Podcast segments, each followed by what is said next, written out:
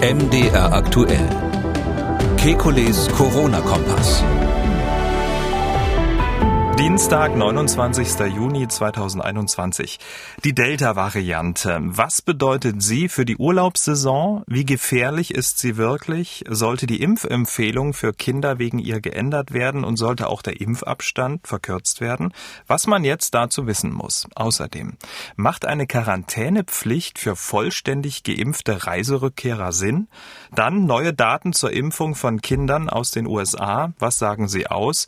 Außerdem volle EM-Stadien und hoch ansteckende Virusvarianten. Kalkulierbares Risiko oder rücksichtslose UEFA-Entscheidung? Wir wollen Orientierung geben. Mein Name ist Camillo Schumann. Ich bin Redakteur, Moderator bei MDR aktuell das Nachrichtenradio. Jeden Dienstag, Donnerstag und Samstag haben wir einen Blick auf die aktuellen Entwicklungen rund ums Coronavirus und wir beantworten Ihre Fragen. Das tun wir mit dem Virologen und Epidemiologen Professor Alexander Kekulé. Ich grüße Herr Kekulé. Hallo, Herr Schumann.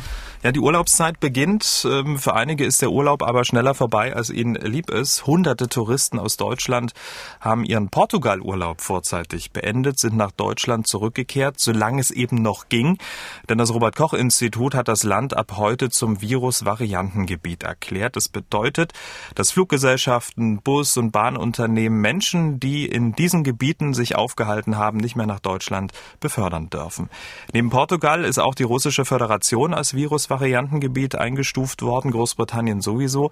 Herr Kikoli, man hat so den Eindruck, es gibt zwei Gruppen von Ländern in Europa. Die einen kämpfen mit der Delta-Variante und die anderen noch nicht?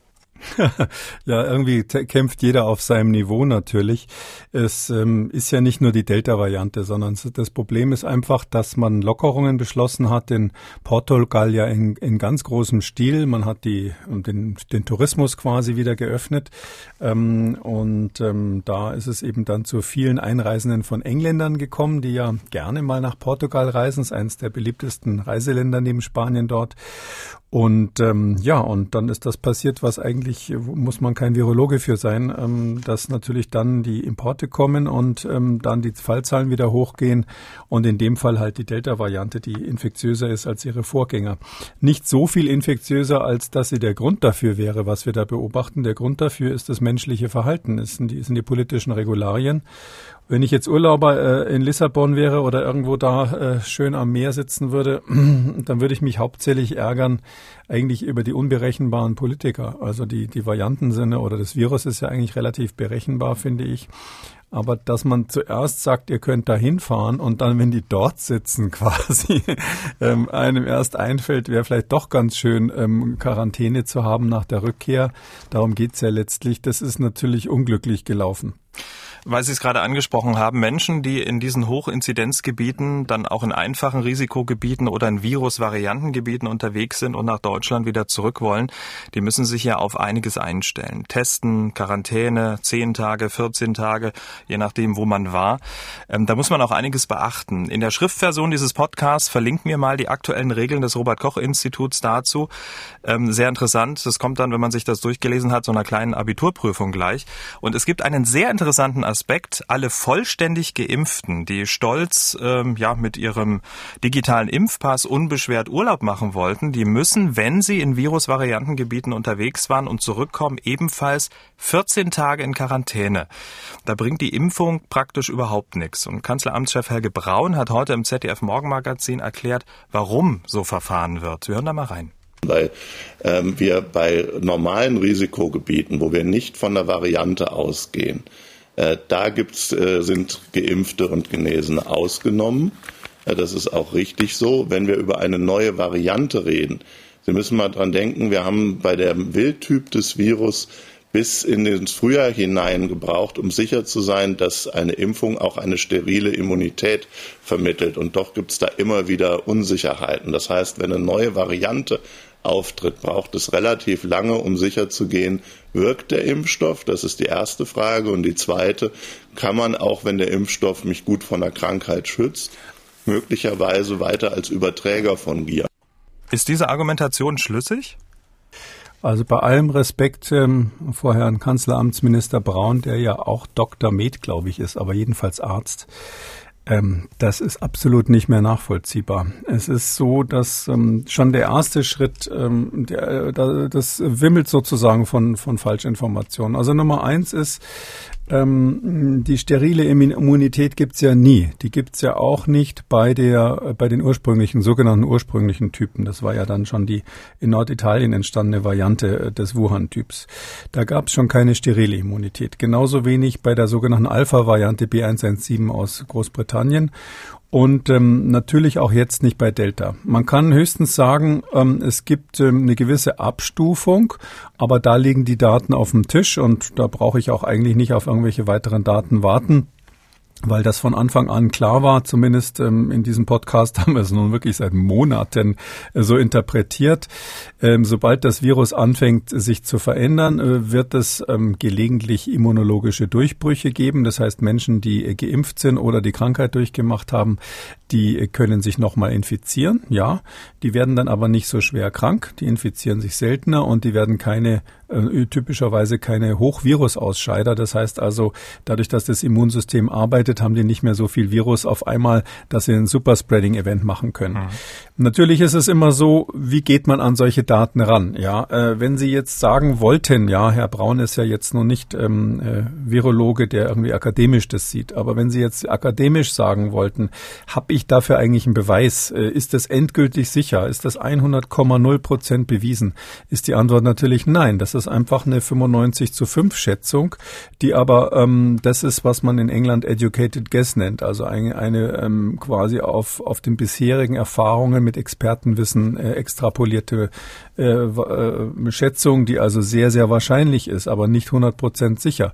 Wenn Sie fragen, ist es absolut sicher, dass nicht jemand, der geimpft ist, aus einem Variantengebiet zurückkommt und vielleicht doch jemanden ansteckt.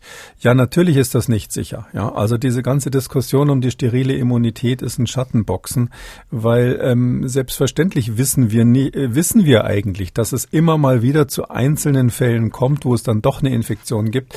Aber drum finde ich, man muss hier ähm, die zwei Blickwinkel sauber und auseinanderhalten. Das eine ist der individualmedizinische. Wenn Sie jetzt eine einzelne Person haben, die mich als Arzt fragt, als Patient sozusagen sagt, bin ich denn absolut sicher, wenn ich geimpft wurde und nach Portugal fahre oder irgendwo anders, das muss gar kein Variantengebiet sein, mhm. äh, dann muss ich dem sagen, nein, du bist nicht absolut sicher mit deinen zwei Impfungen. Das ist von Anfang an klar gewesen und bei Delta natürlich noch einen Ticken häufiger, dass es da Infektionen gibt. Wenn ich das aber als Kanzleramtsminister betrachte, dann muss ich doch das, die Bevölkerung insgesamt im Blick haben und überlegen, bremse ich, wie bremse ich die pandemische Welle ab? Und da würde ich sagen, ist absolut sicher, dass diese, diese Maßnahme äh, überflüssig ist. Okay, also völliger Quatsch, dass doppelt Geimpfte aus Virusvariantengebieten 14 Tage jetzt in Quarantäne müssen. In mehrerer Hinsicht. Ähm, erstens epidemiologisch, das habe ich gerade mhm. gesagt. Zweitens ist es ähm, ähm, äh, meines Erachtens auch rechtlich. Also äh, ich bin absolut sicher, dass es da das eine oder andere Gerichtsverfahren gibt und ähm, ich darf ja öfters mal Sachverständiger sein. Also wenn ich da Sachverständiger wäre vor Gericht, äh, können Sie sich vorstellen, wie das Verfahren ausgehen würde. Nur noch mal, um es ganz deutlich zu machen, wenn jetzt jemand aus welchen Gründen auch immer richtig schlimme Risikofaktoren selber hat, also sagt, wenn ich Covid kriege, dann sterbe ich echt dran oder habe eine große Chance. Oder er lebt zusammen mit einem, einem Hochaltrigen im gleichen Haushalt, wo der sich nicht impfen lassen wollte oder konnte. Und, und man sagt, ich kann den Kontakt aber nicht vermeiden. Dann ist die einzige Konsequenz natürlich nicht ins Ausland zu fahren oder, oder wenn man dort ist, wirklich maximal aufzupassen, weil auch da es zu Infektionen nach durchgemachter Erkrankung oder nach Impfung kommen kann. Und in solchen Einzelfällen mag das mal eine Rolle spielen. Aber wir reden ja jetzt nicht von dem Einzelfall, Fall, sondern wir reden nicht von der Individualmedizin, sondern wir reden von der Epidemiologie und diese, diesen Blickwinkel muss man als Politiker natürlich beibehalten. Also ehrlich gesagt war ich ein bisschen verwundert, als ich das gehört habe, weil die Motivation ist ja für jemanden, der sich impfen lässt, äh, unter anderem ja natürlich neben dem medizinischen Aspekt auch niemanden anderen anstecken zu können und sich selber natürlich auch zu schützen, auch wieder Freiheiten zu genießen.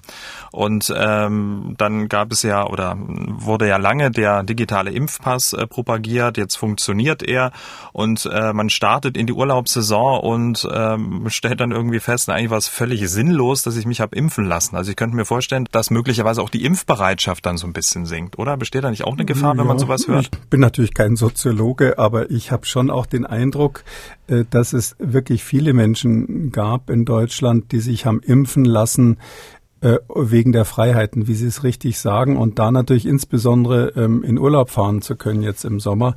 Ähm, ich, Sie haben jetzt gerade gesagt, neben den medizinischen Aspekten war das ein Motiv. Ich kann mir sogar vorstellen, dass es für manche Menschen an der ersten Stelle stand. Ich ähm, bin ja immer so ein bisschen dagegen, diese Dinge zu vermischen und ich sehe das deshalb schon mal grundsätzlich kritisch, wenn ähm, der Staat quasi seine Bürger ähm, anhält, man könnte fast sagen nötigt, sich impfen zu lassen, um Grundrechte zurückzubekommen. Das ist das ist eine schwierige Kombination, also es ist schwierig, wie man sich da verhalten soll. Ähm, so ähnlich war ich irritiert, als vor langer Zeit mal ähm, der Bundesgesundheitsminister gesagt hat, ähm, wenn ihr eure Daten in die die, in die Corona-App eingibt, also quasi die Daten zur Verfügung stellt. Damals ging es ja auch noch darum, personalisierte Daten dann letztlich ähm, preiszugeben. Dann kriegt ihr dafür die Freiheit.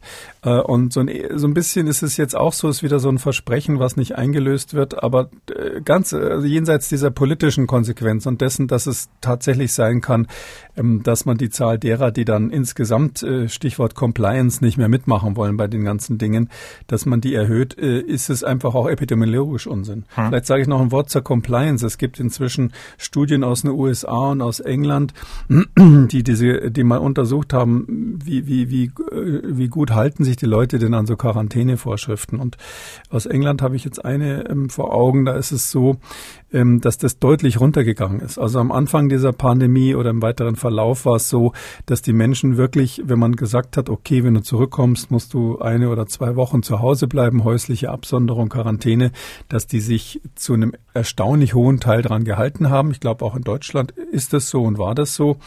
Aber hier sehe ich jetzt bei den Reiserückkehrern ein großes Problem, ja, weil wenn sie, wenn sie nämlich die Maßnahmen gar nicht mehr nachvollziehen können, sie sind doppelt äh, geimpft und dann sollen sie in Quarantäne. Also da würde ich mal vorschlagen, in, vor jede Wohnungstür einen Polizisten zu stellen, weil ob die sich da alle dran halten, also auch Leute, die sonst relativ vernünftig äh, sind, das würde ich jetzt mal glatt bezweifeln. Das war jetzt auch so ein kleiner Spaß, ne? Nicht, dass wir gleich wieder Zuschriften bekommen. Mit dem Polizisten? Ja, ja. Naja. Die Gewerkschaft der Polizei beschwert sich gleich, dass sie nicht genug Personal haben. Nein, aber um sozusagen das mal zu ähm, ja, versinnbildlichen, dass äh, wirklich gerade wenn man doppelt geimpft ist und dann soll man noch 14 Tage in Quarantäne, dass das möglicherweise ein, ein, ein gefühlter Widerspruch ist und dass man sich dann möglicherweise doch nicht dran hält. Ne? Wir müssen doch, wir, wir müssen einfach lernen, auch lieber Herr Braun, Kanzleramtsminister, Sie und wir alle müssen damit lernen, dass es im Leben Risiken gibt. Ja, äh, Sie haben ja auch nicht ähm, die ganze Zeit ähm, äh, einen, was weiß ich, so einen Lawinenprotektor dabei, wenn Sie sich durch die Straße begeben, aus Angst, dass vielleicht ein Fahrrad Sie umfahren könnte und dann so ein Polster außenrum was bringt, sondern ähm, man, man geht einfach ständig Risiken ein. Das sind nicht einmal Restrisiken im engeren Sinn des Wortes, sondern das sind knallharte Risiken. Jeder von uns, wenn er morgens aufsteht und sich aus dem Bett bewegt, hat ein handfestes Risiko an diesem diesem Tag zu sterben. Äh, und diese Risiken gehen wir ein. Und äh, so eine Idee, ja, wussten Sie gar nicht, ne? Und so eine Idee, das, das Risiko äh, in den Bereich zu senken, wo man sagt, nicht einmal doppelt Geimpfte gelten jetzt mehr als, als okay sozusagen. Ähm, das gleiche Thema haben wir bei denen, die vor mehr als sechs Monaten Covid durchgemacht hat.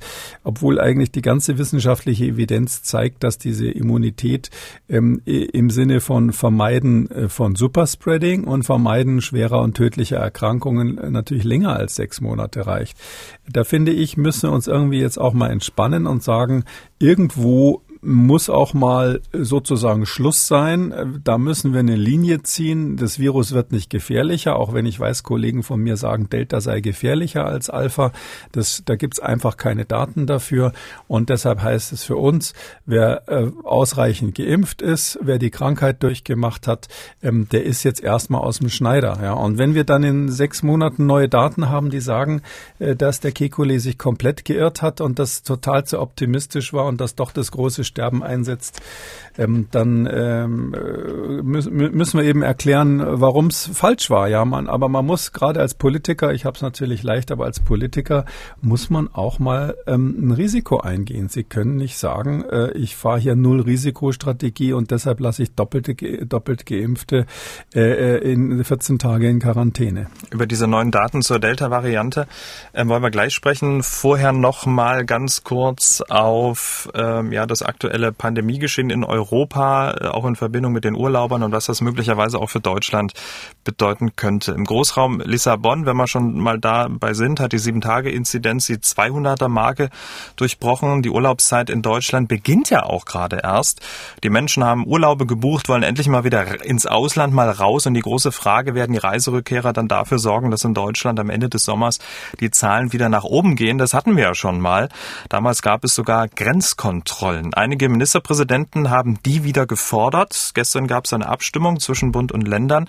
Die Bundesregierung lehnt Grenzkontrollen aber ab. Kanzlerin Merkel dazu. Die Grenzkontrollen, die waren etwas sehr Hartes. In der damaligen Situation ähm, waren sie wahrscheinlich ähm, dann unumgänglich, aber ich stimme zu, dass sich so etwas nicht wiederholen sollte. Das bedeutet dann aber auch sehr enge Abstimmung in bestimmten Bereichen. Denn damals ähm, waren es gerade auch die Ministerpräsidenten der betroffenen Länder auf der deutschen Seite, die dringlich darum gebeten haben. Ich glaube, wir haben daraus unsere Lektion gelernt, wie wir auch regional besser kooperieren können und uns abstimmen können. Also keine Grenzkontrollen, Schleierfahndung im Grenzgebiet soll es nach Aussagen des Bundesinnenministeriums aber weitergeben, also Stichproben. Ähm, reicht das? Das ist eine schwierige Frage. Ähm, das, das sind ja mehrere Ebenen. Also ähm, wer sich jetzt gerade gefreut hat, ähm, dass ich für doppelt Geimpfte es für Unsinn halte, Quarantäne zu machen, der wird jetzt wahrscheinlich traurig sein. Ich finde, wenn jemand nicht geimpft ist, äh, dann ist es definitiv notwendig in der jetzigen Situation, und das ist, ähm, habe ich mir lange überlegt, in der jetzigen Situation tatsächlich äh, Quarantäne zu haben nach der Einreise. Wir sind in Deutschland ja in einer ganz besonderen Lage jetzt. Das muss man sich mal, mal, mal auf, auf der Landkarte anschauen. Wir haben wir sind umgeben von anderen Ländern, die ähm, steigende Fallzahlen haben. Zwar zum Teil noch nicht auf hohem Niveau, aber wenn ich einfach mal England so als Beispiel sehe, die hatten jetzt ähm, am Montag äh, 22.868 ist die offizielle Zahl, also fast 23.000 neue Fälle allein am Montag. Ähm, und äh, Schottland hatte am Montag die höchste ähm, eintägige Fallzahl, also die höchste Zahl von Neuerkrankungen überhaupt in der ganzen äh, Pandemie. Also seit Beginn der Pandemie hatten die 3.000 neue Fälle das ist die höchste Zahl, die sie in Schottland jemals hatten. Um, ähm, und, das, und, und, und in diese Richtung geht es ja an verschiedenen Stellen. Und das heißt also, wir haben jetzt so eine ähnliche Situation, wie es letztes Jahr so Februar, März war. Da war, hatte ich ja dringend für Einreisekontrollen plädiert. Aus dem gleichen Grund wie jetzt. Und zwar ist es so, dass wir eine Situation haben, wo in Deutschland wenig Fälle sind. Unsere Inzidenz ist deutlich unter 10 und ähm, wir aber in anderen Ländern, wo wir hinfahren und wo wir Kontakt haben, wo auch Menschen uns besuchen, die Inzidenz hoch ist oder gerade massiv steigt. Also ich möchte mal sagen, exponentielles Wachstum dort ähm, außer Kontrolle im Moment zum Teil. Also Lissabon muss man sagen, ist die Situation zum Beispiel außer Kontrolle. Das ist die einzige Situation in so einer Pandemie, wo man sich, äh, wo man erklären kann, dass es sinnvoll ist, die Grenzen zu kontrollieren. Ähm, sonst äh, gab es oft Situationen, wo wir kontrolliert hatten und eigentlich selber selber schon Risikogebiet waren. Aber hier ist es wirklich mal so, im Ausland sind die Fälle hoch und steigen auch. Und wir sehen auch, dass viele das nicht unter Kontrolle bringen im Moment, aus welchen Gründen auch immer. Hängt sicher mit der höheren Infektiosität auch der Delta-Variante zusammen. Aber wir sind niedrig. Und wenn man jetzt rein kaltblütig epidemiologisch sozusagen das anschaut, ist das der Moment, ähm, die Grenzen zu kontrollieren, weil wir dadurch das Ansteigen der Delta-Variante oder der neuen Fälle, was in Deutschland definitiv auch passieren wird, das ist so sicher wie es Arme im Gebet, dass wir hier natürlich auch eine Dominanz von Delta bekommen werden, auch wenn sich da die Fachleute äh, ja bekanntlich streiten. Aber es ist so, ähm, das werden wir bekommen. Die Frage ist nur, können wir uns Zeit für die Impfungen erkaufen, dass das quasi später kommt, dass, äh, dass dieses Einschleppen langsamer ist. Ähm, und die Erfahrungen vom letzten Herbst zeigen eben, wenn wir da nichts tun, dann macht's Peng und plötzlich kommt die ähm, zweite Welle in dem Fall damals. Und ähm, wir brauchen dieses, diesen Puffer aus zwei Gründen meines Erachtens. Der erste Grund ist, dass wir die Zeit für die Impfungen brauchen, vor allem von den Älteren und den Risikogruppen. Da sind wir noch nicht so weit, aber auch gerne weiter Richtung Jünger. Ich denke mal an Studenten zum Beispiel. Äh, und ähm, zweitens brauchen wir diesen Puffer dringend, wenn wir im Herbst die Schulen aufmachen. Sonst werden es wieder die Schüler ähm, sein, die die äh, Zeche zu bezahlen haben. Okay, Grenzkontrollen ähm, jetzt schon? Fragezeichen, denn wenn man sich so anschaut, ähm, die, die Länder, die zum Beispiel kein Risikogebiet mehr sind, Luxemburg, Lettland, Kroatien, Dänemark, Niederlande, Slowenien, Schweden, ähm, sozusagen die ums äh, im weitesten Feld ja auch äh, umgeben, da ist ähm, die Situation ja im Moment noch völlig in Ordnung. Ja, natürlich nicht generell. Also mhm. das ist so, ähm, da, da macht übrigens das Robert Koch Institut wirklich gute Arbeit. Das ist so, am Anfang haben sie da, ähm, wie ich fand, etwas ähm, etwas zu klein klein äh, kleinkariert reagiert. Wenn man sich an Italien erinnert, der Ausbruch, da haben die dann erstmal ähm, Teile der Lombardei zum Risikogebiet er erklärt. Also virologisch muss man da wirklich drüber lachen. Dann die ganze Lombardei, dann die Lombardei und Venetien und so so im, im Salami-Verfahren waren. Und das Virus war natürlich immer schon einen Schritt weiter. Völlig überraschend ist es dann auch über die Grenze nach Österreich, nach Ischgl längst gekommen, wo das RKI nicht dran gedacht hatte. Ähm, heute sind die ja viel weiter. Also die setzen sich ja äh, einmal die Woche ist das, glaube ich, gibt so eine Konferenz, da setzt man sich zusammen mit äh, zusammengeschaltet und wirklich für jedes Land diskutiert, wie ist die Lage, äh, Risikogebiet ja oder nein. Dort noch die Unterscheidung nach Variantengebiet und Inzidenzgebiet halte Hochinzidenzgebiet halte ich jetzt nicht für optimal mal, aber äh, sei es drum. Aber da können wir schon davon ausgehen, dass das eine relativ gute Analyse ist. Ich würde nur immer dafür plädieren und ich glaube, in diese Richtung wird dort auch gedacht, dass man nicht nur den Ist-Zustand betrachtet, weil die, das ist natürlich inzwischen auch bekannt, die ähm, gemeldeten Zahlen sind mindestens zwei Wochen Verzug, im Verzug zur realen Situation, im Ausland zum Teil mehr als bei uns. Äh, und es ist auch so, dass natürlich die, wenn so eine Welle dann gerade zunimmt, da hat man dann eine Dynamik, die quasi in den statischen momentanen Zahlen noch nicht drin ist. Beispiel Mallorca zum Beispiel oder Spanien. Es ist ja so gewesen, dass die Spanier ähnlich wie Portugal ähm, für britische ähm, Touristen aus genau dem gleichen Grund ähm, diese Einreisekontrollen ähm, gestoppt haben. Die, hab die haben gesagt, äh, ihr dürft jetzt kommen und bei uns Urlaub machen ähm, unter dem Druck der Tourismusindustrie. Ähm, dann sind jetzt die Fallzahlen hochgegangen und man hat ja jetzt äh, diese, diese Ausnahmen für, für Reisende aus dem Vereinigten Königreich, die sind ja in Portugal, Spanien und in Malta, meine ich noch, sind ja jetzt gerade aktuell zurückgenommen oder es ist zumindest angekündigt worden, dass die zurückgenommen werden. Mm, aber trotzdem hatte man jetzt dieses Fenster, wo die alle eingereist sind. Viele sind vielleicht noch da und da haben wir dann das Stichwort nochmal Compliance. Das heißt also, wer hält sich an diese Maßnahmen? Und ich glaube schon, dass man, wenn man diese Dinge berücksichtigt, dass man dann die Länder identifizieren kann, wo man ähm, aufpassen muss, dass es nicht zu Einschleppungen kommt. Natürlich auch auf dem Landweg und natürlich betrifft es auch unsere unmittelbaren geografischen Nachbarn zum Teil. Und da muss man eben äh, das machen, was wir schon am Anfang gemacht hatten, ähm, zusehen, dass man für Pendler Sonderregelungen findet. Äh, Pendler werden ja auch zum Teil jetzt schon bevorzugt geimpft und ähm, dass man ungeimpfte ähm, Reisende aus dem Ausland, egal auf welchem Weg sie nach Deutschland kommen, tatsächlich kontrolliert und, und, und natürlich in Quarantäne bringt dann, dass man sagt, okay, jetzt ist die Quarantäne verpflichtend, zumindest mal die fünf Tage mit anschließendem Freitesten. Äh, ganz kurz nochmal, um das zusammenzufassen, diese ähm, Grenzkontrollen, wie stellen Sie sich die dann konkret vor? Na, Im Grunde genommen, wie man das vorher gemacht hat, also man muss vor allem jetzt erstmal ähm, Einreisende aus Urlaubsgebieten ähm, hier ins Auge nehmen. Das heißt tatsächlich Rückkehrer aus Portugal, Rückkehrer aus Spanien und so weiter, die muss man, ähm, da muss man ähm, äh, eine Quarantäneverordnung haben, dass man sagt, wenn die zurückkommen, haben die eben eine Quarantäne einzuhalten. Und das, das wird sehr, sehr sportlich, das dann zu kontrollieren, weil, und zwar natürlich nicht alle, sondern die, die nicht geimpft sind. Ähm, das ist klar, ja, dass man die nochmal fünf Tage in Quarantäne nimmt und dann testet. Wir müssen die immer stärkere Verbreitung der Delta-Variante so lange als möglich verlangsamen. Das geht vor. Ähm, so heißt es aus der Bundesregierung. Und auch in Deutschland nimmt ja der Anteil der Delta-Variante an den Infektionen zu. Aktuell liegt der Anteil bei rund 50 Prozent. Das war ja auch so zu erwarten. Irgendwann wird die Delta-Variante dominieren und Deutschland ja selbst ähm, zum Virusvariantengebiet. Und die Gretchenfrage ist ja, wie gefährlich ist diese Variante? Also wie viele Menschen sterben daran? Mehr als mit den alten Varianten, weniger, gleich viel?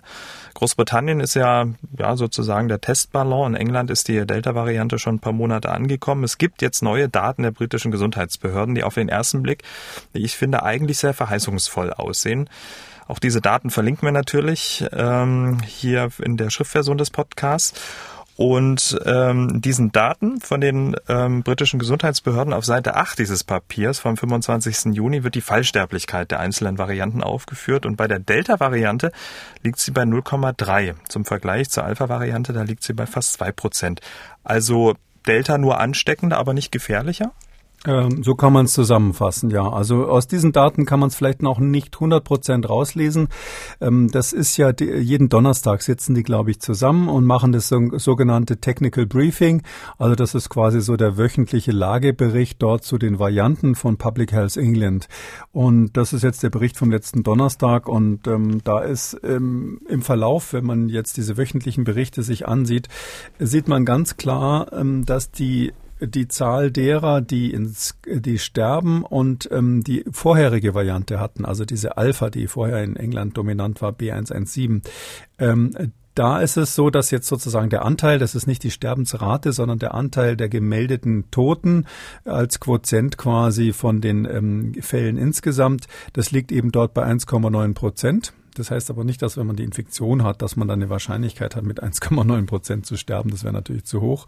Ähm, und dieser gleiche Anteil, der liegt eben, wie Sie richtig sagen, bei 0,3 Prozent für Delta. Also ist dann, ähm, wie viel weniger ist das? Irgendwas in der Größenordnung von sechsmal weniger. Das äh, könnte man, gibt Kollegen von mir, die so in diese Richtung denken, könnte man so interpretieren, dass man sagt, das ist jetzt vier bis sechsmal weniger tödlich. Ähm, ganz so einfach ist es meines Erachtens nicht. Äh, und zwar deshalb, weil ähm, die Delta-Variante gibt's erst seit kurzem in England. Und ähm, wenn Sie sich einfach mal vorstellen, die Zahlen für die Alpha-Variante, die ja da zum Vergleich ähm, genommen wird, die sind seit letzten November erhoben, ungefähr. Und die von der Delta-Variante, sage ich mal, seit ungefähr zwei Monaten. Und ähm, dadurch ist die Situation die, dass die Alpha-Variantenzahlen natürlich einen langen Zeitraum abdenken, wo nur ein kleiner Teil der Menschen in England geimpft war und wo damals eben auch mehr ältere Leute erkrankt sind. Und dadurch haben sie eine höhere Todesrate. Und die Delta-Zahlen sind frischer. Das heißt, die werden in einer Zeit erhoben, wo ähm, äh, insgesamt mehr Menschen geimpft sind. Das heißt, ein Teil dieser Infektionen sind echte Zweitinfektionen von bereits geimpften oder nicht Zweitinfektionen, sondern Impfdurchbrüche quasi. Sie haben aber auch ganz klar Zweitinfektionen mehr dabei jetzt aktuell, weil natürlich äh, Delta mehr Leute nochmal infiziert, als es Alpha damals konnte. Äh, und äh, es ist so, dass aktuell eben ähm, wie überall ähm, die Jüngeren jetzt sozusagen dran sind mit der Welle. Das ist keine besondere Eigenschaft von Delta, sondern das liegt daran, dass die erstens sich im Rahmen der Öffnungsbestrebungen ähm, jetzt frei fühlen und keine Sicherungen, keine, keine Vorsichtsmaßnahmen mehr ergreifen, dass dass sie zweitens natürlich nicht geimpft sind, äh, in keiner Situation und drittens eben bei den ersten Wellen noch nicht so viele Infektionen abgekriegt haben. Da hatten wir zum Beispiel in Schulen gar nicht, gar nicht so viele Fälle. Und das, das holt die, holt das Virus jetzt nach. Ja, es ist quasi wie eine Welle, die sich immer den Bereich sucht, wo sie noch nicht war und, und die schwappt halt jetzt als nächstes bei den jungen Leuten rein. Und das heißt, es ist nicht verwunderlich, wenn sie jüngere Menschen haben, dass natürlich dann der Anteil der Todesfälle extrem gering ist. Trotzdem ähm, mit diesen ganzen Einschränkungen kann man trotzdem sagen, äh, es ist auf keinen Fall so, dass Delta gefährlicher ist ähm, als die bisherigen Varianten, äh, sondern es ist tendenziell ungefährlicher, wenn man es zusammen mit der Immunität der Bevölkerung anschaut, weil wir eben viele Geimpfte und viele Genesene haben. Hm. Was heißt das jetzt in der Bewertung, äh, wenn wir jetzt weiter munter, in Anführungszeichen, sollte auch ein Scherz werden, Virusvariantengebiete in Europa auszeichnen? Also ich, ähm, äh, es, wie man es macht, ist es falsch. Ja, es gibt immer irgendeinen Fachmann, der sagt, ich weiß, ich habe da noch eine Idee, wie man es besser machen kann. Deshalb will ich jetzt an der Stelle sagen, äh, nochmal, das Robert Koch Institut macht es inzwischen, ähm, äh, das, Sie hören das inzwischen raus, ja, inzwischen wirklich gut. Ja, äh, ich glaube, die äh, die die Frage, ob sich dort äh, die eine oder andere Variante ausbreitet, ist im Grunde genommen nichts, was man jetzt als besonderes Variantengebiet auszeichnen sollte. Da kommt man dann eben äh, in den, äh, ins Dickicht, genauso wie Sie angedeutet haben, ab wie viel Prozent sind wir eigentlich dann Variantengebiet? Ja, wenn wir dann irgendwann mal die 50 Prozent Marke knacken, sind wir dann Variantengebiet oder erst vorher? Oder muss man da berücksichtigen, die Variante ist ja infektiöser. Wenn Sie jetzt, wie viele sagen, 50 Prozent infektiöser ist, dann äh, gilt es vielleicht schon beim Verhältnis von 25 25 zu 75 als Variantengebiet und so weiter. Da kommen Sie in den Wald, ja. Sondern wichtig ist einfach die Frage, ähm, wir gucken uns die einzelnen Länder an, die Destinationen. Da spielt es eine Rolle natürlich, wie gut dort die Daten erhoben werden. Das wird inzwischen sehr gründlich gemacht, wurde von Anfang an eigentlich gut gemacht.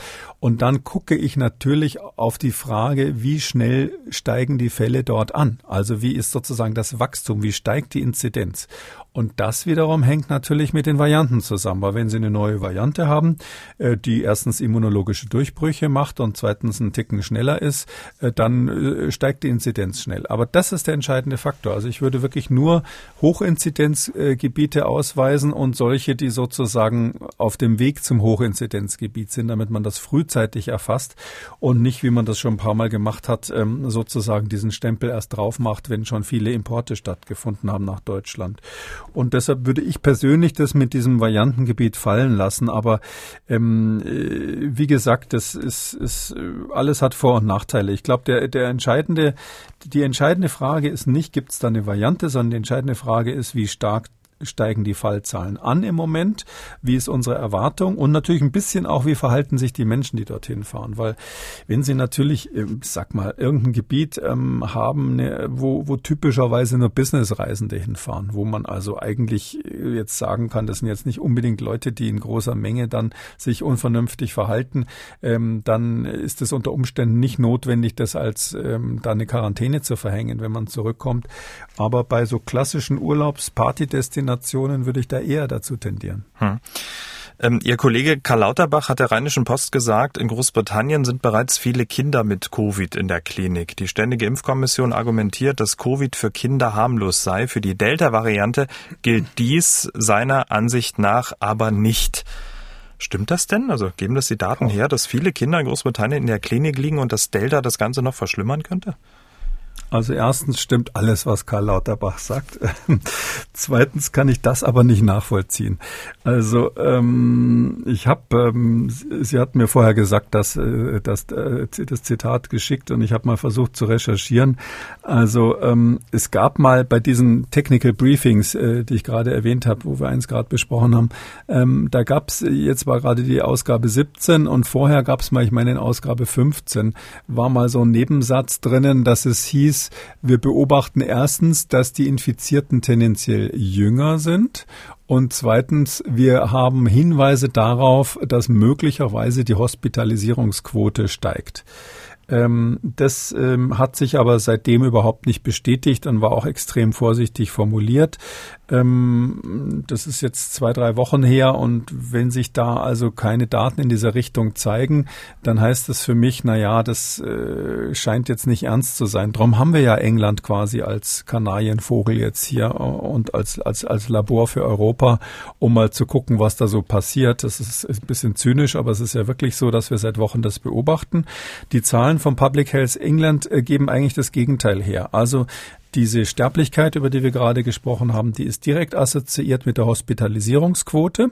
Und die haben auch noch mal eins, eins genauer nachgeguckt, nicht nur Hospitalisierung, sondern wer stellt sich im Krankenhaus vor und wer wird im Krankenhaus, nachdem er sich dort vorgestellt hat, eben quasi in der Ambulanz. Das ist in England relativ häufig üblich, dass man auch in eine Krankenhausambulanz geht und nicht nur zum niedergelassenen Arzt, so wie es früher in der DDR war. Und ähm, da gab es ja diese Polykliniken, hießen die, glaube ich. Und ähm, so in der Art ist es dort dort auch. Und dann haben sie festgestellt, wie viele Leute äh, bleiben denn über Nacht, also wie viele werden aufgenommen im Krankenhaus. Und da ist überall sind die Zahlen gleich. Es sind praktisch nur Ältere, die aufgenommen werden, ähm, ganz wenig äh, Junge, die aufgenommen werden äh, und, äh, und sterben tun, tun junge Leute praktisch überhaupt nicht. Und jung heißt bei denen ähm, äh, Alter unter 50. Also die haben das jetzt nicht so aufgegliedert, wie es ist mit den Kindern, sondern ich kann mal eine Zahl an der Stelle vielleicht äh, vorlesen, die ich da habe. Also von denen, die gestorben sind ähm, nach der aktuellen Erfassung und die unter 50 waren, ähm, waren es insgesamt jetzt sechs Personen ähm, bei, der, bei der Erfassung hier. Nur mal so zum Vergleich, die über 50 waren, waren in der Tabelle hier 38. Ähm, das heißt also, ist völlig klar, dass also die Todesfälle minimal sind oder auch zum Beispiel ähm, äh, Anzahl der Fälle, die also im Krankenhaus behalten wurden.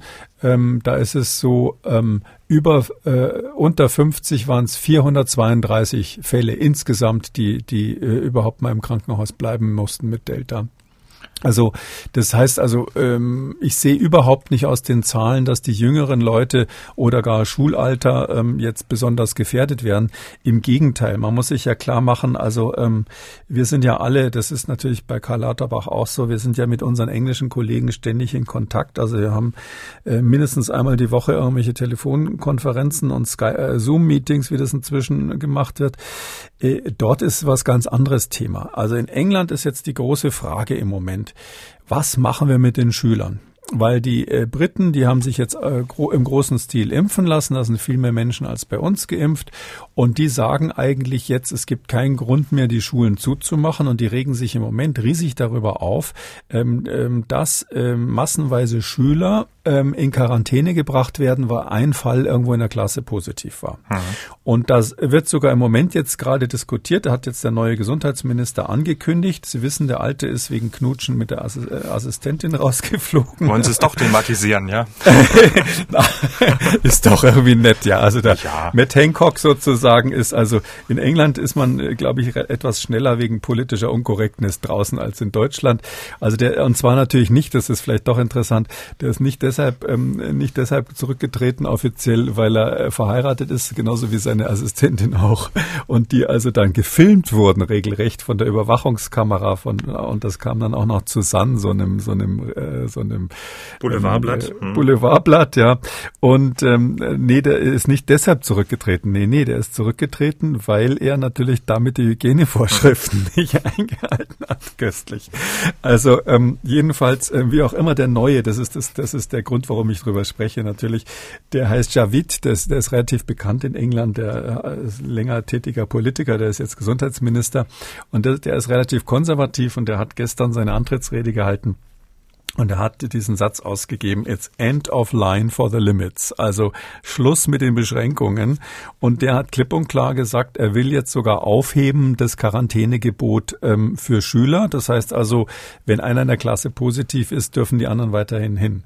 Ähm, wenn es so wäre, wie, wie ähm, da jetzt vorhin gesagt wurde, dass da man da Daten hat, dass die reihenweise im Krankenhaus landen, dann äh, würde nie und nimmer ganz England über die Möglichkeit diskutieren, äh, Schüler ähm, weiter zur Schule zu schicken, obwohl es einen positiven Fall gegeben hat. Das ist sozusagen die gegenteilige Argumentation von Professor Lauterbach. Und weil Professor Lauterbach sagt ja auch, dass die STIKO müsse wegen der Delta-Variante ihre Impfempfehlung für die Kinder ab zwölf Jahre hier bei uns ändern.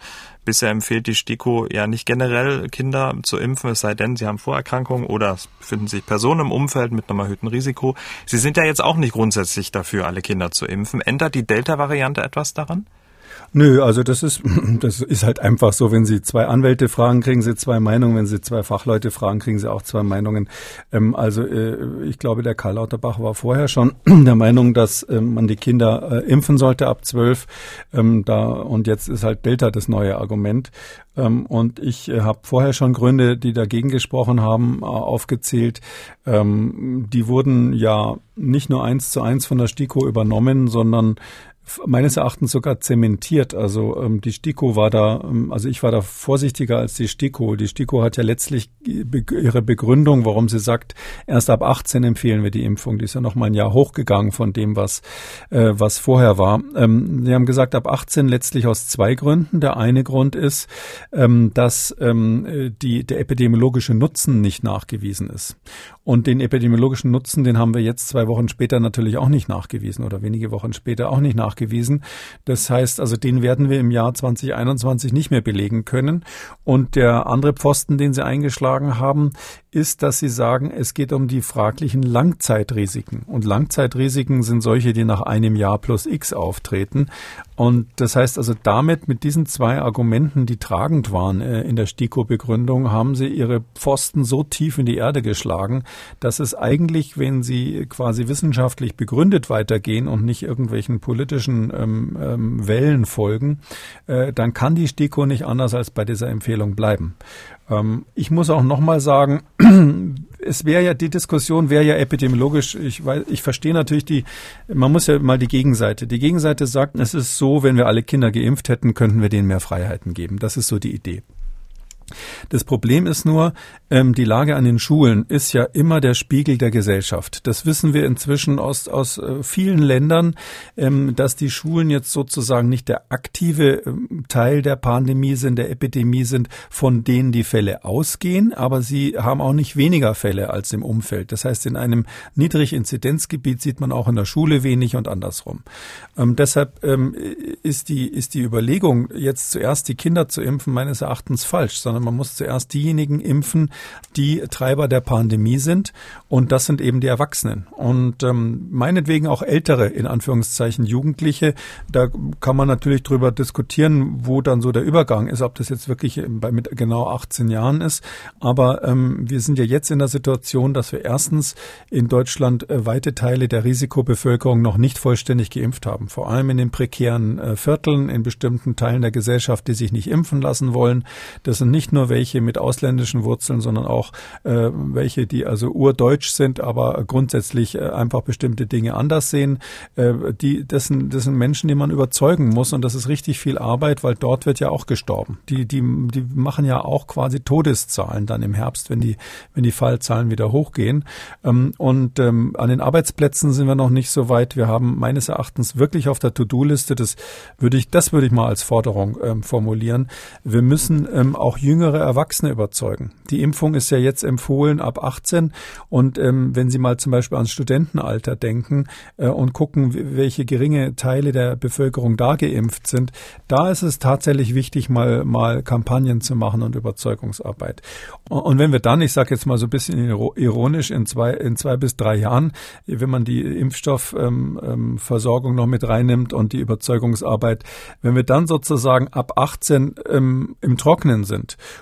und dann sagen, okay, jetzt denken wir über das Alter von 14 bis 18 nach und dann in der nächsten Stufe irgendwann von mir aus auch über die Kinder, dann haben wir bis dahin viel mehr Daten. Dann haben wir ja diese Langzeitdaten, die wir brauchen, dass wir mal sehen, wie sieht es eigentlich mit Effekten nach einem Jahr aus und ähnlichem. Und ähm, deshalb sehe ich die Eile nicht, dass man jetzt mit den Kindern anfangen muss. Wir haben aber umgekehrt eben die Verpflichtung, und das finde ich ganz, ganz wichtig, und ich glaube, das ist auch das, was Herrn Lauterbach antreibt. Wir haben die Verpflichtung, was zu tun, äh, dass gerade die Grundschüler und Kita-Kinder ähm, nicht im Herbst wieder, so wie wir es jetzt in England ja sehen, äh, wieder massenweise in die Quarantäne müssen, dass Schulen geschlossen werden müssen, dass die keinen Unterricht kriegen und jetzt nochmal quasi ein Jahr Bildungsausfall haben. Äh, das müssen wir dringend verhindern. Aber meines Erachtens ist der Weg, das zu verhindern, nicht die Kinder selber zu impfen, sondern dafür zu sorgen, dass die Inzidenz in der Gesellschaft in einem vernünftigen Bereich bleibt. Mhm. Ähm, wir sind jetzt beim Thema ähm, Kinderimpfen. Mal eine Frage außer der Reihe.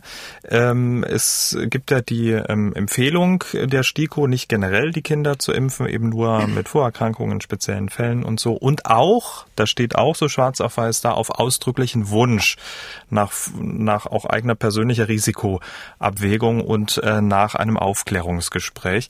Aber nichtsdestotrotz hört man immer wieder, dass Kinderärzte ablehnen zu impfen. Das ist nur die Frage, wenn man jetzt den eigenen Wunsch hat und man hat jetzt zum Beispiel einen 13-jährigen Sohn, der auch sagt, ja, nö, ich möchte mich schon impfen lassen ähm, und der Kinderarzt verweigert das. Darf der Kinderarzt das verweigern? Ja, der Arzt darf das verweigern, äh, weil der Arzt ähm, letztlich bei seinen ärztlichen Handlungen nur an seine Regeln der Kunst und an sein persönliches Gewissen gebunden ist. Da muss man dann einfach zu einem anderen Arzt gehen. Mhm. Also ähm, Kinderarzt, ich, ich ganz finde, kurz, ein Kinderarzt oder könnte man auch das zu einem Hausarzt jeder. gehen? Nö, das kann jeder, das kann jeder, jeder Allgemeinmediziner. Ich würde jetzt nicht gerade mit dem Säugling, äh, das ist, die kommen ja eh nicht in Frage, aber mhm. ein 14-Jähriger, das kann natürlich jeder Arzt. Das kommt, das ist jetzt nicht, äh, gibt ja manche, manche äh, schlanke 18-Jährige, die haben also ähm, weniger Oberarmmuskeln als ein 14-Jähriger. Also das kriegt ein Arzt hin, das ist nicht das Thema. Ähm, es ist nur so, ähm, man, man muss halt einfach überlegen, wie ist die Indikation und die Indikation, die ich da so zwischen den Zeilen gesehen habe bei den Empfehlungen der STIKO, die ich auch sehr gut finde. Ähm, die Indikation heißt letztlich, es kann ja sein, dass das Kind zusammenlebt mit einem Hochrisikopatienten mhm. und, und der einfach aus irgendwelchen Gründen nicht geimpft werden kann. Oder man eben sagt, wir haben ja vorhin mal über Durchbrüche gesprochen, wir wollen für den 100 Prozent Sicherheit haben, der soll sich auf gar keinen Fall anstellen, stecken, auch wenn er ähm, wahrscheinlich dann kein hohes Risiko hätte zu sterben. Das ist eine Individualabschätzung, äh, Einschätzung und, und, und da finde ich, wenn die Eltern das vernünftig handhaben, liegt es eigentlich in der, in der Hand der Eltern. Ja. Ich gehe davon aus, dass wir äh, in Deutschland uns ja tendenziell ganz gut auskennen inzwischen mit Corona. Und wenn dann Eltern sagen, wir machen das, weil wir das Risiko abgewogen haben, dann sollte der Arzt das eigentlich schon äh, ermöglichen. Ja, wie Großbritannien der Testballon für die Delta-Variante ist, so sind ja die USA der Testballon für die Impfung bei Kindern. Dort wird ja im großen Stil der ähm, mRNA-Impfstoff von BioNTech Pfizer verimpft.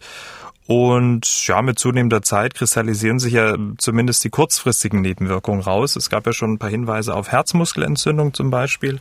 Am Anfang waren das aber Einzelfälle. Jetzt mit zunehmender Zeit wächst ja die Grundgesamtheit der geimpften Kinder und Jugendlichen und somit werden ja auch die Aussagen über die Nebenwirkungen valider. Es gibt neue Daten der CDC vom 23. Juni. Und jetzt die große Frage, ist nun die Herzmuskelentzündung ein weit verbreitetes Phänomen? Ähm, wie weit es verbreitet ist, wissen wir nicht. Aber ähm, es ist so, ja, sie ist eine echte Nebenwirkung. Das ist ja immer so der erste Schritt, ähm, weil ähm, bloß weil etwas zugleich passiert, heißt es ja noch lange nicht, dass es kausal ist. Und weil man bei sowas die Ursächlichkeit jetzt wissenschaftlich schwer nachweisen kann, da müsste man ja Experimente machen, ähm, macht man das eben epidemiologisch so, dass man sagt, okay, ähm, diese hm, Herzmuskelentzündung kommt in dem und dem Alter, in dem und dem Jahreszeit, kommt mit einer bestimmten Häufigkeit schon immer vor und vergleicht quasi die normale Häufigkeit mit der Häufigkeit bei Geimpften.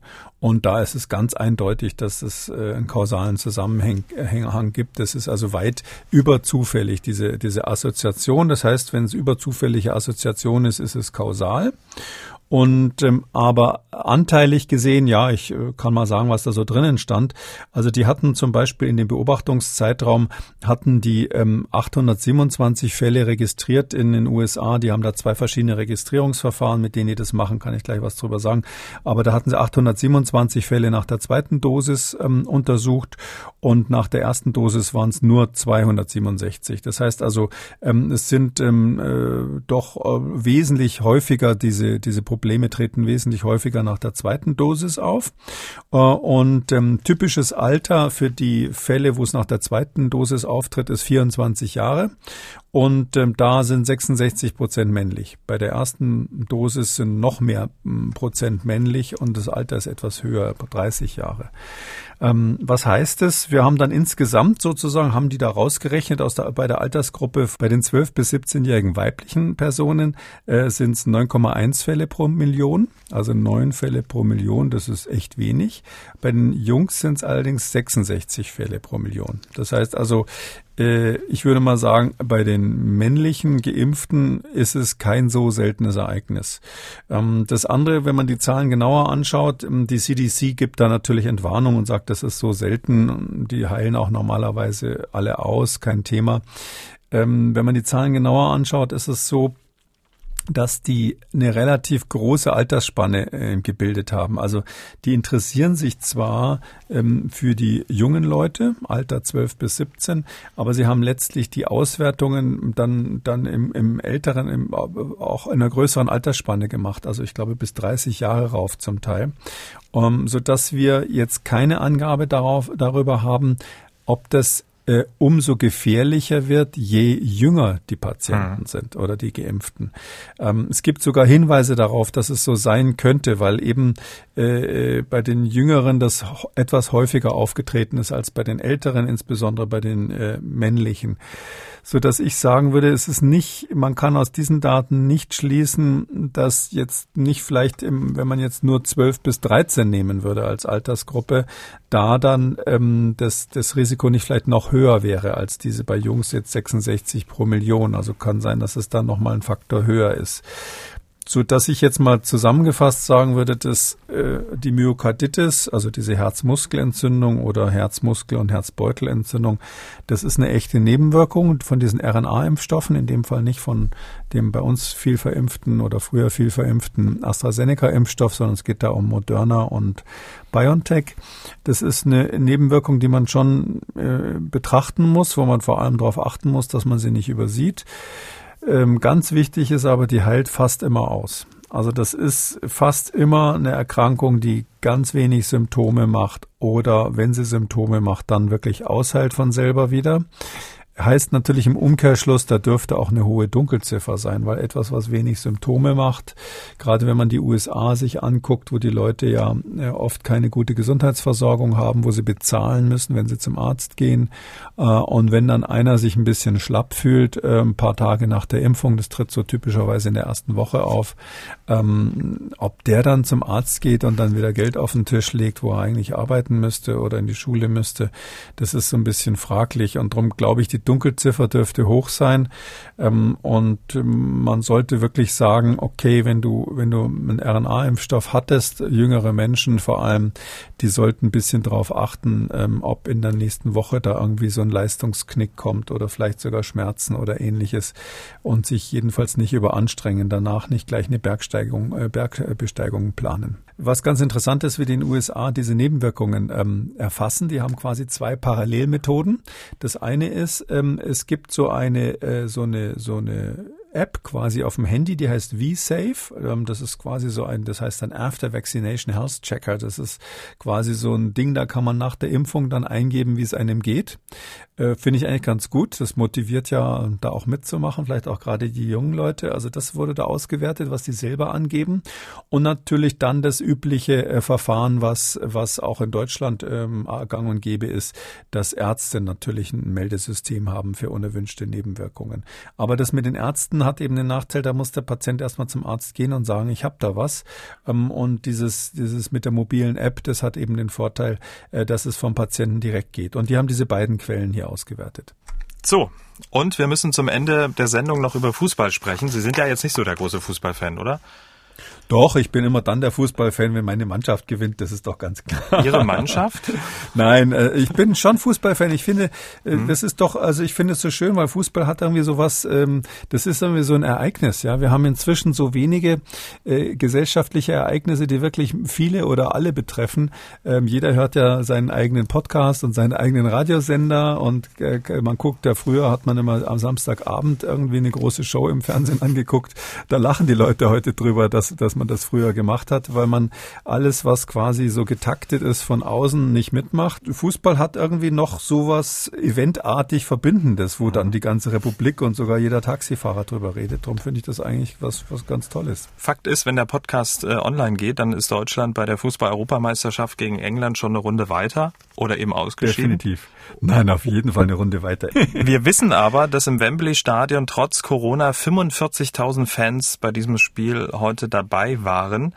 Ähm, zu den Halbfinals und dem Endspiel sollen sogar 60.000 Zuschauer in das Wembley-Stadion dürfen. Die Politik kritisiert die UEFA dafür sehr scharf. Innenminister Seehofer sagte mit Blick auf die Delta-Variante, vor allem in Großbritannien, seien 10.000 Zuschauer im Stadion unverantwortlich. Ähm, wie bewerten Sie das? Ähm, könnten die Zehntausenden Fans im Wembley-Stadion die Pandemie dort noch mehr befeuern? Ja, also je mehr, desto schlechter. Ich habe die Bilder gesehen. Ähm, ich glaube, ähm, zuletzt waren 40.000 oder 45.000 Fans dort ähm, das ist schon ziemlich voll. Und ähm, man muss, man muss halt immer zwei Situationen vor Augen haben. Die eine ist, äh, wenn, nehmen wir mal an, es ist windstill und man ist sehr nah zusammen, dann kann man sich natürlich auch im Freien anstecken, vor allem wenn man schreit. Und da habe ich gehört, das soll in England beim Fußball gelegentlich vorkommen. Äh, und natürlich dann immer die Situation in den Nebenräumen, die müssen ja auch mal auf die Toilette zwischendurch und das ganze Bier wieder loswerden. Äh, und deshalb ähm, ist einfach bei so einem Fußballspiel Spiel ein Risiko vorhanden. Jetzt ist die Frage, wie das abgefedert wird. Wenn man nur Geimpfte ins Stadion lassen würde, könnte man natürlich sagen, das ist dann mit dem vorhin, vorhin, vorhin Gesagten eigentlich ähm, eine ausreichend sichere Situation. Aber meines Wissens ähm, gibt es da Schnelltests. Es gibt sogar für einige ausländische ähm, Delegierte dann komplette Ausnahmen. Und ähm, deshalb glaube ich, das ist ein Risiko, einerseits ein Risiko, wo ich sage, warum muss man das eingehen? Das Geld wird ja eingespielt heutzutage durch die Rechte fürs Fernsehen. Ähm, die paar Leute im Stadion mehr oder weniger, brauche ich die denn unbedingt, äh, wenn, wenn dadurch die Sicherheit beeinträchtigt ist? Und das andere ist natürlich auch, ähm, das, das, das Signal, nicht? Jetzt haben Sie so ein Land, wo wo Delta hin oder her, ob das jetzt am Delta liegt oder nicht, sind sie einfach in der Situation, dass, dass die steigende Fallzahlen haben, dass die äh, darüber diskutieren, dass jetzt die Schulen, ähm, ähm, die Schüler geschützt äh, werden sollen, insofern sie eben nicht, nicht in jeder Situation wieder nach Hause sollen. Der Unterricht soll gewährleistet werden. Und ich verstehe dann ganz ehrlich gesagt, das hat aber nichts mit Fußballfans zu tun, die Güterabwägung nicht. Ja, also für die 20.000 Leute, die da reinkommen, jetzt extra ins Stadion, ist dann sozusagen unter Umständen der Preis, den man zahlt, dass dann die Welle wieder hochgeht. Und wenn die Welle wieder hochgeht, dann hat man wieder die Situation, dass man äh, bei den Schulen rigider agieren muss. Und da finde ich jetzt, sollte man schon Prioritäten setzen. Und wenn man Risiken eingeht, dann zum Beispiel für die Schüler und nicht dafür, dass dann ein paar Leute mehr im Stadion ähm, sitzen können. Wir haben vielleicht, muss ich vielleicht an der Stelle nochmal sagen, es gibt jetzt ganz, ganz interessante Daten aus Australien gerade. Das ist ja so, äh, so ein Musterland, fast wie Neuseeland gewesen oder ist es auch noch, wo eigentlich durch konventionelle Maßnahmen sehr, sehr erfolgreich die, die Virusverbreitung eingedämmt wurde. Also letztlich durch Lockdowns aller Art und natürlich Einreisekontrollen. Und dort ist jetzt aber so, dass man einzelne Ausbrüche hat, natürlich Delta-Ausbrüche. Meines Erachtens liegt es nicht unbedingt am Delta, dass, dass es dort Ausbrüche gibt, aber es gab halt Einschleppungen. Und weil die so wenig Fälle haben, kann man dort etwas machen, was man sonst fast nirgendwo auf der Welt machen kann. Und zwar ähm, diese einzelnen Infektionsketten jetzt sehr gut nachvoll äh, nachvollziehen. Und die hatten da so Ausbrüche. Ich glaube, ein Taxifahrer hat gerade einen Ausbruch mit über 100 Leuten verursacht, wo sie Videokameras in Shopping Malls hatten und gezeigt haben, dass zwei Leute relativ kurz in einer relativ großen Shopping Mall face to face waren, aber es war ein kurzer Kontakt, also unter fünf Minuten auf jeden Fall. Und dabei ist es ganz offensichtlich zur Ansteckung gekommen. Und diese Analysen, ähm, einige sagen, das liegt daran, dass Delta ansteckender ist, aber da kann ich nur erinnern, die aktuellen Zahlen sagen 35 Prozent ansteckender. Also die Ansteckungsquote ist 35 Prozent mehr. Das macht jetzt äh, wirklich nicht den Grund dafür aus. Aber was man eben daran sieht, ist, dass es eben doch ähm, so eine Situation gibt, face to face. Da genügt weniger als fünf Minuten. Übrigens ganz wichtig für die Corona-Warn-App, die, glaube ich, im Moment auf zehn Minuten eingestellt ist. Aber ähm, und da, da, daher wissen wir, dass solche Kontakte, wie sie zum Beispiel im Stadion sind, durchaus auch gefährlich sein könnten. Das haben wir jetzt gerade eben sozusagen in Australien live und in Farbe gesehen auf diesen Überwachungskameras. Und deshalb finde ich, sollte man da eher vorsichtig sein zum jetzigen Zeitpunkt. Hm. Nochmal nachgefragt, weil ja die EM-Spiele in unterschiedlichen europäischen ähm, Städten stattfinden. In St. Petersburg äh, wurden zum Beispiel ja dann auch die Menschen ähm, positiv auf Corona getestet, ähm, nachdem dort ja das Spiel stattfand. Ähm, sollte die UEFA umdenken und die Zuschauer aus den Stadien verbannen oder maximal 5000 oder wie, was würden Sie da sagen? Ähm, ich kann da keine absolute Zahl sagen, aber die UEFA sollte auf jeden Fall insofern umdenken, dass die Infektionssicherheit absoluten Vorrang haben muss und äh, dass man sicher, äh, dass man Konzepte braucht, die wirklich sicherstellen, dass der übliche Abstand zwischen den Menschen, zumindest wenn es gerade windstill ist ähm, oder sie in geschlossenen Räumen sind, auf jeden Fall unter diesen zwei Metern ist. Six Feet heißt es ja bei denen. Und das, das sollte man absolut gewährleisten. Und ich bin sicher, wenn man das äh, quasi oben drüber schreibt, dann kommt man nicht mehr auf 45.000 Leute im Wembley-Stadion oder sogar 65.000. Das ist meines Erachtens äh, nicht möglich, so viele Leute in so ein Stadion äh, zu bringen, ohne diese Sicherheitsabstände zu unterschreiten. Damit kommen wir zu den Fragen unserer Hörerinnen und Hörer. Frau Rösler aus Zeitz hat gemailt. Sie schreibt, meine Tochter ist 38, hat sich am 25.06. mit BioNTech Pfizer impfen lassen. Als zweiter Impftermin wurde sie, wurde für sie der 29. Juli vorgesehen. Das sind fünf Wochen. Derzeit werden auch kürzere Impfabstände diskutiert vor dem Hintergrund, dass nur mit einer Zweitimpfung der größtmögliche Schutz vor der sich ausbreitenden Delta-Variante erreicht werden kann. Oder ist es egal, ob meine Tochter nach drei, fünf oder sieben Wochen zum zweiten Mal geimpft wird. Wie schätzen Sie das ein? Viele Grüße, Frau Rösler. Ja, da laufen zwei Daten gegeneinander. Das eine ist, ähm, Je später man die Zweitimpfung hat, desto besser wirkt die Boosterung. Das ist schon lange bekannt und man hat diese drei bis sechs Wochen, die die Hersteller ursprünglich mal gemacht haben, ja nur deshalb genommen, weil man eben gesagt hat, wir sind in einer Pandemiesituation und wir wollen möglichst schnell möglichst große Teile der Bevölkerung halbwegs immun kriegen. Ähm, aber für die individuelle Wirkung wäre es eigentlich rein theoretisch zumindest mal besser, länger zu warten. Ähm, jetzt ist natürlich so, dass wir bei der Delta-Variante wiederum wissen, die, äh, die, äh, wenn, wenn man nur eine einmalige Impfung hat, dann ist die bei den ähm, RNA-Impfstoffen ungefähr 10 Prozent, 10 bis 15 Prozent schlechter. Das heißt also, die Schutzwirkung ist schlechter. Was heißt das? Ähm, ich habe dann natürlich ein Risikofenster zwischen der ersten und zweiten Impfung, wo ich mich anstecken könnte. Meines Erachtens ist es hauptsächlich relevant aus epidemiologischer Sicht. Also wenn ich die Gesamtbevölkerung angucke, muss man das gegeneinander abwägen. Individuell ähm, wird man ja nach der ersten Impfung sowieso kein bewusstes Risiko eingehen. Ich glaube, so dumm ist keiner, dass er sagt, einmal reicht, jetzt äh, haue ich auf, auf die Kacke sozusagen. Und deshalb würde ich sagen, lieber die Zeit abwarten und zwischen den zwei Impfungen sich einfach vernünftig verhalten. Und ähm, Sie würden sich dann, wenn ich es jetzt so rausgehört habe, dann für den ähm, größeren Impfabstand aussprechen? Natürlich, der größere, hm. Entschuldigung, falls ich das ungenau gesagt habe, der größere Impfabstand ist individuell besser.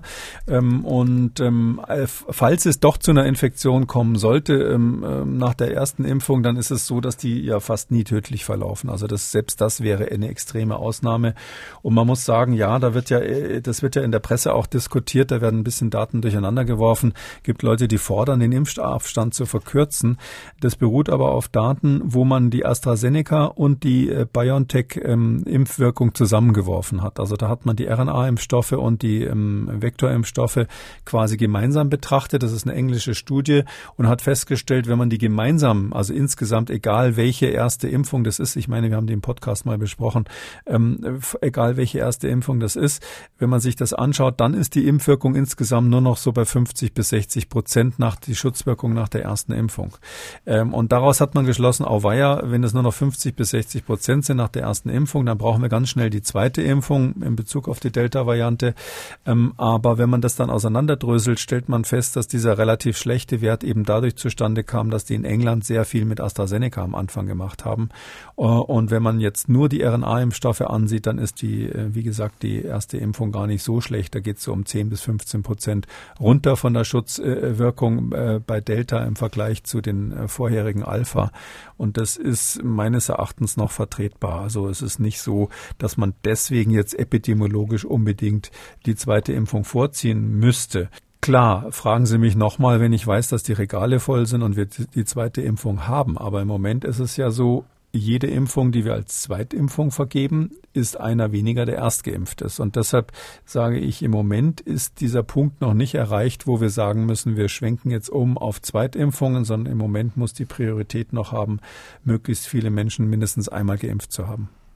Gut. Damit sind wir am Ende von Ausgabe 201. Vielen Dank, Herr Kekulé. Wir hören uns dann am Donnerstag wieder. Bis dahin. Bis dann, Herr Schumann. Bis Donnerstag.